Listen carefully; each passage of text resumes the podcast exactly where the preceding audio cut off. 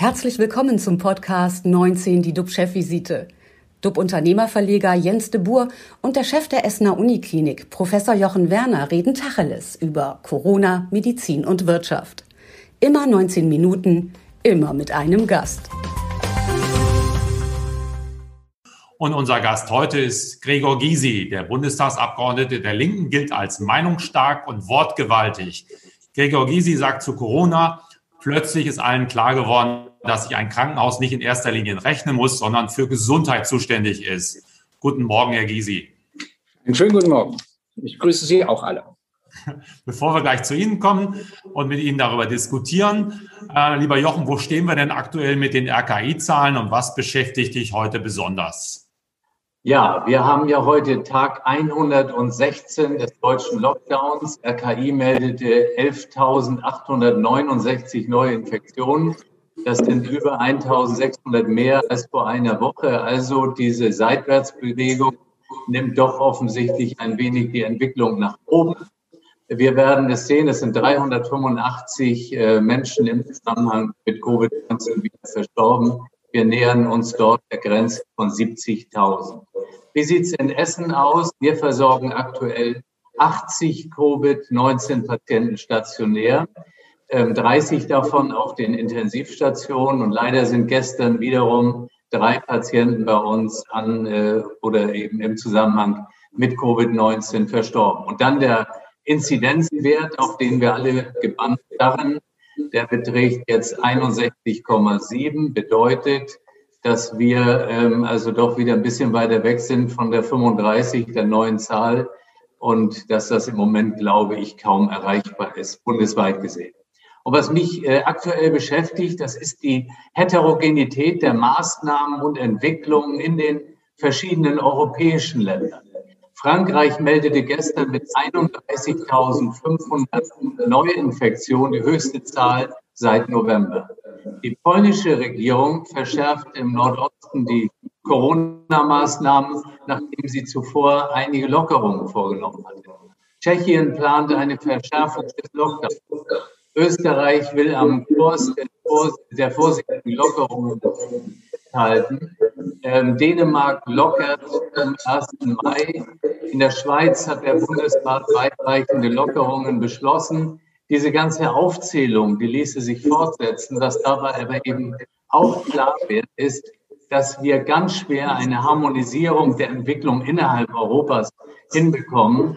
Und ich mich nach wie vor frage, wer wann und wo eigentlich auch aus europäischer Sicht die verschiedenen äh, Entwicklungen stärker miteinander bespricht, koordiniert, weil auch wenn es sich noch so banal anhören mag, äh, das Virus kennt eben die Ländergrenzen nicht. Und deswegen denke ich, ist diese Harmonisierung wichtig, ähm, weil ansonsten viele Wellen nebeneinander und gegeneinander herlaufen. Am Schluss entstehen Strudel und die, diese Strudel können einen wieder runterziehen. Aber jetzt genug mit Wellen und Strudel. Ich freue mich sehr, dass Herr Gysi heute bei uns ist. Vorher der Bogen zu dir, lieber Jens. Was geht dir durch den Kopf?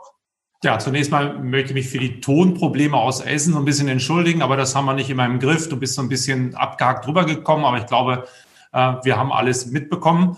Ähm, ja, mich beschäftigt die Klagewelle, die jetzt aus dem Einzelhandel auf den Staat zurollt. Mediamarkt Saturn, Obi, die Textilketten Pick und Kloppenburg und Bräuninger gehen in mehreren Bundesländern vor Gericht. Sie wollen, dass die angeordneten Ladenschließungen aufgehoben werden und endlich wieder öffnen. Selbstverständlich mit Hygienekonzept. Gesundheit geht schließlich vor, für Kunden wie für Mitarbeiter. Die Frage lautet, muss es Freiräume für die Wirtschaft geben, wenn es überzeugende Konzepte gibt? Unternehmer zeigen Kreativität, um ihr Geschäft zu retten. Das ist Teil der unternehmerischen DNA darf es Ausnahmen von der Regel geben. Und da äh, sind wir natürlich gespannt, was Herr Gysi, der ja vom Beruf Rechtsanwalt ist, auch dazu sagt. Dürfen wir Läden, äh, dürfen Läden öffnen, wenn sie ein Hygienekonzept haben? Darf es sozusagen ja, Innovatoren geben in dieser Zeit? Herr Gysi. Ja, schönen guten Morgen. Äh, also lassen Sie mich ganz wenige grundsätzliche Bemerkungen machen. Äh, die Pandemie in dieser Form erleben wir ja erstmalig. Äh, deshalb ist natürlich die Regierung zum Teil auch überfordert. Das verstehe ich. Was ich ihr vorwerfe, ist, dass sie die vergangenen Sommermonate überhaupt nicht genutzt hat, um die Pflegeeinrichtungen anders auszugestalten, die Kindertagesstätten anders auszugestalten. Äh, die Wissenschaftlerinnen und Wissenschaftler erklärten ja alle, dass es zu, einem, zu einer zweiten Welle kommen wird. Jetzt sind wir in der dritten Welle. Äh, das ist das eine. Das zweite, was ich nicht mag, ist Verletzung der Logik. Also wenn man zum Beispiel sagt, in Theater und Museen stecken sich die wenigsten an, dann werden die aber geschlossen wegen der Hin- und Rückfahrt. Na, da muss ich eben die Hin- und Rückfahrt ändern, nicht die Theater und äh, äh, Museen schließen. Äh, diese Logik, die Kosmetikerinnen durften aufmachen, die Friseure nicht. Jetzt dürfen die Friseurinnen aufmachen, aber andere nicht. Und das verletzt die Leute mal, weil sie es nicht nachvollziehen können. Äh, wenn etwas eine stringente Logik hat, ist das etwas anderes. Und was ich den größten Skandal finde, und ich hatte gehofft, das ist nun mal eine Chance für die EU, äh, ihr Ansehen zu stärken in der gesamten europäischen Bevölkerung. Das Gegenteil ist herausgekommen. Und zwar erstens wegen des Faktors, der schon genannt worden ist, dass nämlich ähm, jeder Staat das anders handhabt und es keine gemeinsame Strategie gibt, aber zum Zweiten auch, weil sie nicht in der Lage sind, die Kapazitäten bereitzustellen. Die haben überhaupt nicht darüber nachgedacht, dass ja, wenn ein Impfstoff entwickelt wird, er auch noch hergestellt werden muss und dass man dazu Kapazitäten benötigt. Und deshalb, ich meine, wenn ich jetzt mal an Israel und andere Länder denke, dass die Hälfte der Bevölkerung geimpft, wir sind, glaube ich, gerade bei vier Prozent. Das ist doch nun wirklich wirklich ein Skandal. Ich bin ja über 70, aber ich gehöre zur zweiten Gruppe. Also ich habe noch keine Chance. Ich muss ja warten, bis die erste Gruppe abgeschlossen ist. Mache ich ja auch. Aber das stört mich alles ungemein. Und jetzt kommt der letzte Punkt. Und da haben Sie völlig recht, was den Einzelhandel und anderes betrifft. Man braucht jetzt ein Konzept eine Perspektive. Wir können nicht alle zwei Wochen immer sagen, wir verlängern und dann erlauben wir es den Friseuren. Zwei Wochen später schließen wir wieder die, Friseur, äh, äh, die Friseure. Das geht überhaupt nicht, sondern jetzt muss man einen Plan haben und sagen, so und so entwickelt sich, das ist die Zahl Voraussetzung. Wenn die gegeben ist, passiert das. Wenn jene Zahl gegeben ist, passiert das. Erst ging es um 100, dann ging es um 50, jetzt ging es um 35. Äh, eine Verkäuferin hat mir gestern gesagt, morgen wird es um 15 gehen. Also die, die nehmen das auch nicht mehr ernst. Und das geht nicht. Deshalb braucht man jetzt einen Beschluss langfristig. Außerdem sage ich auch, äh, lassen Sie mich das als letztes sagen, nicht die Regierung darf so was alles beschließen und auch nicht diese komische Konferenz aus Bundeskanzlerin und 16 Ministerpräsidentinnen und Ministerpräsidenten gibt es im Grundgesetz gar nicht. Der Bundestag ist zuständig, die Landtage sind zuständig. Man muss das gesetzlich machen. Und wenn man schon Grundrechte einschränkt, dann nur über den Gesetzgeber, nicht über die Regierung. Das ist eine Demokratiefrage. Und meine letzte Bemerkung, worüber ich so nachdenke, wissen Sie, unabhängig von jetzt, 80 Prozent der Bevölkerung waren ja einverstanden, dass die Grundrechte eingeschränkt werden müssen aus diesen gesundheitspolitischen Gründen. Bestimmte herrschende Leute könnten auf die Idee kommen, dass man das auch mit anderen Begründungen zu einer anderen Zeit machen kann. Da müssen wir alle hellwach bleiben, so schnell wie möglich alle Grundrechte wiederherstellen und für Einschränkungen muss es eine so überzeugende Begründung geben, dass wir uns nicht mit jedem Faktor davor abfinden, weder für das Klima noch wegen, weiß ich was, der Gefahr von Russland oder was man sich alles einfallen lassen kann, um Grundrechte einzuschränken. Da müssen wir sehr hell drauf achten. Aber sagen Sie uns, klären Sie uns auf, woher kommt dann die Kreativität der Politiker, immer neue Forderungen aufzustellen, uns immer neu einzuschränken? Jetzt ich meine, wir haben ein Jahr Erfahrung mit der Pandemie. Wird ja. euch gesagt, wer um die Alster joggen will, braucht einen Mundschutz. Ich meine, wir haben fast 20 Grad draußen und das führt doch dazu, dass keiner mehr sich bewegt. Und wenn man nur um die Alster vielleicht einen Schritt schneller geht, wird man wahrscheinlich angeraunzt. Wie kommt es, dass immer wieder neue Dinge kommen, wo jetzt Österreich und andere in Öffnungskategorien denken? Wir haben doch Erfahrung mit dem Virus. Das stimmt. Also erstens ist es so, wir haben im Augenblick in Deutschland, glaube ich, 80 Millionen Virologinnen und Virologen. Das darf man ja nicht unterschätzen. Ich bin einer der wenigen, der zugibt, keiner zu sein. Äh, das Zweite ist, dass Politikerinnen und Politiker gemerkt haben, wie man jetzt in die Öffentlichkeit kommt. Da ich seit 90 oder 89 in der Politik bin, weiß ich, wie sowas reizt. Wenn du jeden zweiten, dritten Tag gefragt wirst. Gefragt wirst du aber nur, wenn du was Neues vorschlägst. Wenn du nur sagst, es soll so bleiben, wie es ist, das interessiert ja keinen Menschen. Äh, auch das darf darf man nicht ganz unterschätzen. Das kommt hinzu. Und dann die tiefe Verunsicherung. Äh, man hat dann gelockert, der Name ist wieder zu. Hm, dann hat man wieder sich für einen anderen Schritt entschieden. Die Bundesländer sind völlig verunsichert. Bayern war ja immer ganz straff vorne. Jetzt will Bayern vor den anderen locken, die, lockern. Das heißt, diese Widersprüche machen die Leute auch fertig. Und letztlich ist es so, dass die Politikerinnen und Politiker verunsichert sind. Und nicht vergessen, wir stehen vor Wahlen. Und äh, jede Partei versucht jetzt natürlich, sich beliebt zu machen. Und die AfD konzentriert sich vollständig auf jene, die da alles ablehnen. Äh, andere sind da natürlich viel maßvoller, aber die konkurrieren jetzt auch gegeneinander, wer so die vernünftigsten Ideen hat. Wenn man dann meine Reife erreicht hat, das heißt, über 70 ist, hat man das nicht mehr nötig. Da kann man gelassener mit diesen Dingen umgehen und muss nicht immer rennen und rennen und sagen, ich muss jetzt einen neuen Vorschlag unterbreiten, etc. Ich verstehe die Jungen schon, aber sie dürfen eins immer nicht vergessen. In der Politik, wir tragen Verantwortung für die gesamte Bevölkerung. Und der müssen wir gerecht werden. Ein bisschen Eitelkeit, alles nicht so schlimm, äh, aber immer beherrscht. Und ein Konzept muss jetzt her. Und da muss man auch auf äh, die Wirtschaft hören, auf die Gewerkschaften hören, auch die Kirchen, nicht nur auf die Virologinnen und Virologen, die ja auch noch höchst unterschiedlicher Meinung sind. Das kommt ja auch noch hinzu. Und diese einseitige Beratung der Regierung war, glaube ich, falsch. Man muss auch äh, wieder Logik. Also ich darf ja Taxi fahren, da fasse ich die Klinke an, die vorher 15 Leute angefasst haben. Aber die Hand darf ich ihm nicht geben. Ha, nur, also verstehen Sie, es ist äh, und das ist nicht mehr nachvollziehbar. Es muss Logik rein und es muss Berechenbarkeit hinein. Und deshalb muss es ein Konzept geben, wo ganz klar gesagt wird, bei den Zahlen passieren das, bei jenen jenes etc. Und dann darf man es regional unterscheiden, wenn Sie eben eine Gegend haben, wo äh, der Wert nicht bei über 60 liegt, sondern bei 15 liegt, hat diese Gegend das Recht, die Dinge anders zu gestalten als andere. Jochen, du hattest, verstehst du deine Logik? Herr Gysi, Sie haben einleitend darauf hingewiesen, dass im Grunde diese ganze parlamentarische Debatte fehlt. Es gibt diese Gruppe der Ministerpräsidenten mit der Kanzlerin.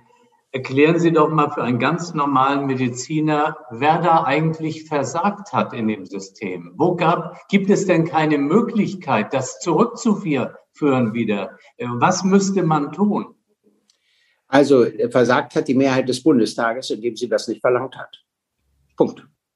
Äh, die Minderheit, die das verlangt hat, konnte sich bei der Mehrheit nicht durchsetzen, weil eben SPD und CDU, CSU zufrieden damit waren, dass sie sich nicht damit so sehr beschäftigen müssen, sondern dass sie das delegieren können an die Kanzlerin und die 16 Ministerpräsidenten und Ministerpräsidenten. Die waren unterschiedlich. Zum Beispiel Ramelow hat alle Maßnahmen in Thüringen immer vom Landtag beschließen lassen, weil er wollte gar nicht allein die Verantwortung haben.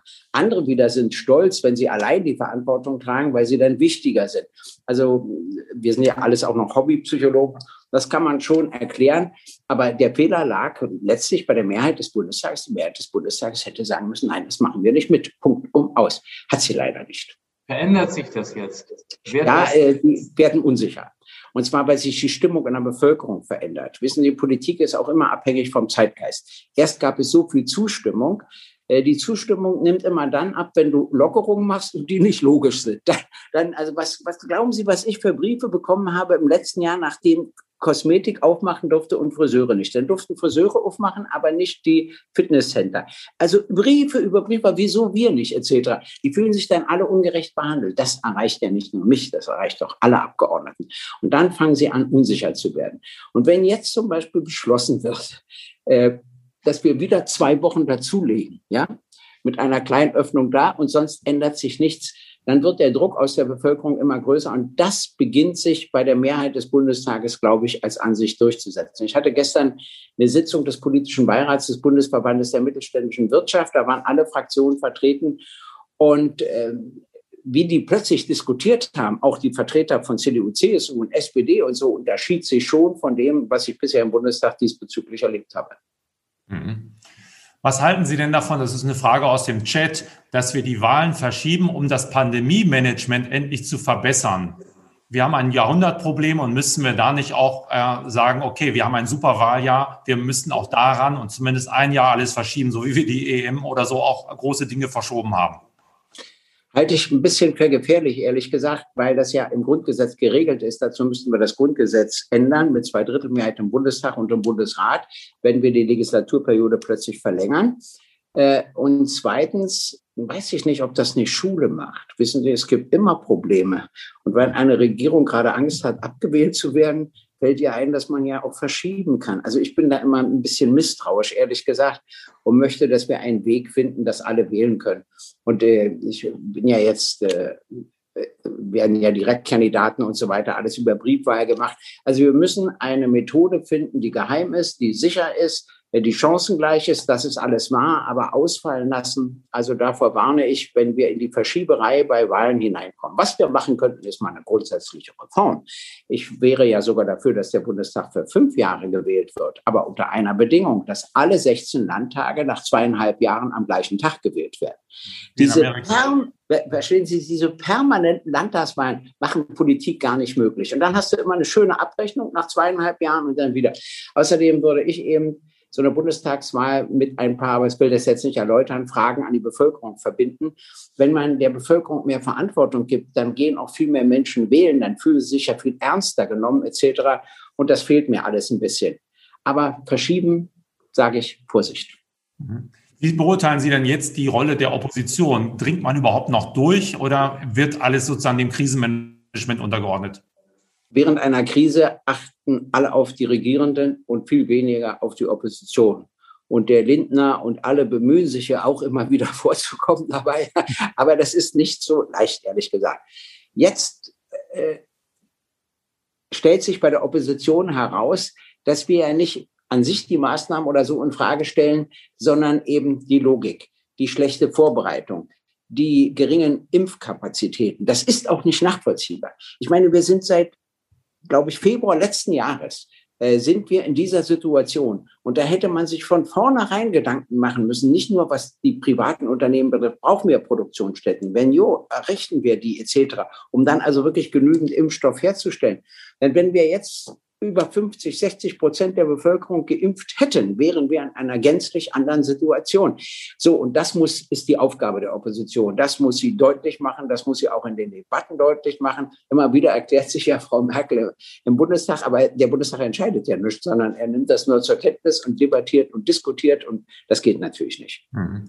Würden Sie sich impfen lassen, wenn Sie jetzt an der Aber selbstverständlich. Also mal zu, ich bin Erstens, ich habe mit Impfungen nie schlechte Erfahrungen gemacht, meine Kinder auch nicht. Ich verstehe, dass es Menschen gibt, die davor Angst haben. Also in der DDR-Zeit gab es einen Impfunfall, aber einer ist schon zu viel, das weiß ich.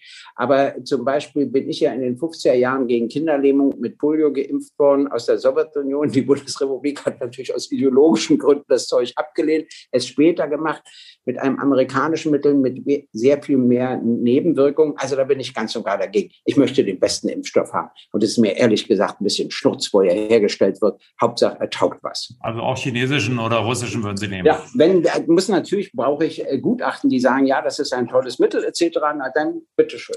Wäre mir dann auch egal. Selbst wenn die daran verdienen. Mein Gott, die anderen verdienen auch daran. Hauptsache, unsere Bevölkerung bleibt gesund. Wobei, das sieht Ihre Partei ja anders. Die Linke will die Patentrechte der Impfstoffhersteller aufheben, damit mehr davon profitiert werden kann. Fürchten Sie nicht, dass die Pharmaunternehmen dann die teure Forschung einstellen?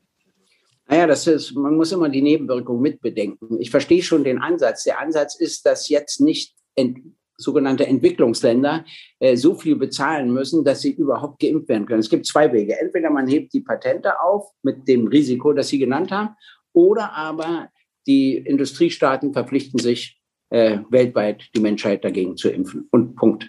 Und die armen Länder müssen sich nicht überlegen, wie sie sich das leisten können. Sie erinnern sich doch noch ähm, äh, bei der AIDS-Krankheit, wie plötzlich in Südafrika das Mittel einfach hergestellt wurde und geklaut wurde, um AIDS zu überwinden. Und der Konzern war in einem riesigen Konflikt. Und plötzlich haben wir alle begriffen, ja, das ist nicht rechtens, was sie machen, aber sie haben ja kaum eine andere Chance, wenn sie AIDS loswerden wollen. Also Impfstoffe dürfen wir nicht als Privileg begreifen. So wie wir bei uns alle impfen, müssen wir weltweit alle impfen, weil ansonsten kommt die Pandemie wieder zu uns. Wir sind eine globalisierte Welt. Ich bitte Sie, ja, nicht nur wegen Reisen, aus vielen anderen Gründen, die ganzen Wirtschaftsbeziehungen etc. Also müssen wir die Menschheit von dieser Pandemie befreien. Und da gibt es unterschiedliche Wege. Und ich habe nichts dagegen, dass die 20 Staaten, G20 oder G7 sich darauf verpflichten und sagen, wir machen das. Aber Sie zollen schon Respekt, zum Beispiel den Springmanns, die bei CureVac, äh, nee, bei BioNTech, glaube ich, dabei sind und den Investoren, die über Jahre viel Geld bezahlt haben, um zum Beispiel für Deutschland BioNTech oder CureVac nach vorne zu bringen. Das sind ja dann auch Systeme, die aus der Marktwirtschaft herausgehen. Risiko, Chance, um auch Chance, Geld zu verdienen. Ja, natürlich, passen Sie auf, es ist immer so. Das Problem ist bei der Marktwirtschaft, dass große Konzerne eigentlich den Markt nicht mehr zu fürchten brauchen. Die Mittelständler, ja, die haben ja viel Konkurrenz. Bei den großen Konzernen sieht das ganz anders aus. Aber ich bin sehr dafür, dass sie auch Gelder in die Forschung stecken. Und der Staat unterstützt ja auch Forschung. Und da würde ich zum Beispiel wieder folgende äh, Regel machen. Ich würde mal sagen, ja, ihr kriegt für Forschung Geld unter einer Bedingung, dass 10 Prozent für die Erforschung von Mitteln gegen seltene Krankheiten ausgegeben werden. Da wird nämlich nicht geforscht, weil es sich nicht rechnet. Das mhm. ist wieder ein bisschen Kapitalismus. Und deshalb kenne ich Eltern, auch wohlhabende Eltern, die sich furchtbar darüber aufregen, dass ihre Kinder seltene Krankheiten haben und dort so wenig geforscht wird. Also muss ich mir doch, wenn ich jetzt Politik mache, immer überlegen, wie kriege ich das korrigiert. Und dann mache ich eben so eine Vereinbarung, dass ich sage, ja, ihr kriegt die und die Mittel für Forschung, könnt ihr da einsetzen, aber 10 Prozent müsste er nachweisbar einsetzen, um Mittel gegen seltene Krankheiten zu finden, weil auch diesen Menschen geholfen werden muss. Also verstehen Sie, ich bin immer so für Instrumente, um Dinge zu korrigieren und Dinge zu erreichen. Letzte Frage. Im Bundestag sitzen Sie im Auswärtigen Ausschuss. Sind die Sanktionen der EU gegenüber Russland wegen der Vergiftung und Verfolgung des Putin-Kritikers Alexei Nawalny gerechtfertigt? Ich halte ja etwas von einer ganz anderen Politik. Ich weiß, dass Putin 2001 im Bundestag gesprochen hat und die Zusammenarbeit auf allen Gebieten angeboten hat. Da war der Westen zu arrogant. Man dachte, man braucht Russland nicht mehr. Man dachte an den trunkenen Jelzin. Äh, dann ähm, war ja auch Obama der Meinung, ist bloß eine Regionalmacht etc. Diese Haltung war ein großer Fehler. Und dann hat sich negativ die Politik Putins nach innen und nach außen entwickelt. Also ich sage mal Stichwort Syrien und vieles andere. Jetzt stehen wir vor einer spannenden Frage. Machen wir weiter mit dem Konfrontationskurs? Die schotten sich immer mehr ab. Wenn wir den gleichen Konfrontationskurs, wie das Biden vorhat, auch gegenüber China machen, zwingen wir China und Russland, äh, sich immer enger zusammenzuschließen. Auch darauf müssen wir achten. Der nächste Punkt ist, dass ja nur ein geringer Prozentsatz der Menschheit in einer wirklichen Demokratie lebt. Die große Mehrheit lebt nicht in Demokratien.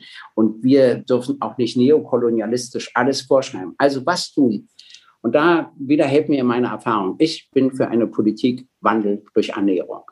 Das heißt, wenn ich jetzt da was zu sagen hätte, würde ich hinfahren und sagen, passt auf, wir nehmen die Schritte A, B und C zurück, aber Ihr müsst dafür A, B und C auch zurücknehmen. Also so würde ich versuchen zu verhandeln. Und ich kenne das aus der DDR, die völlige Abschottung der DDR bis der, zur Politik von Willy Brandt und Egon Bahr und Gauss und anderen, Wandel durch Annäherung.